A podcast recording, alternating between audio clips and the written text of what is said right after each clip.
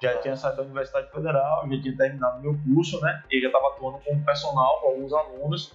E aí, para mim, é, foi onde eu avaliei se realmente valia a pena ficar na sala de musculação ou criar mais horários disponíveis para personal.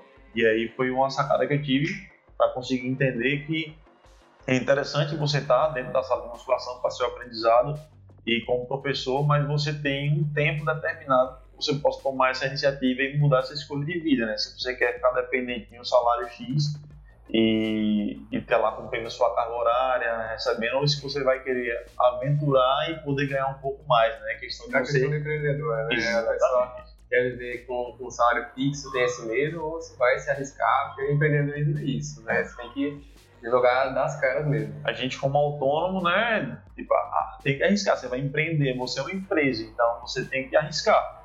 É, você tem que investir, como a gente é, sabe que você tem que utilizar o que você recebe também para é, se atualizar, comprar material. E essa questão de arriscar a segurança ou algo inseguro, mas que é um pouco mais rentável, faz parte do processo.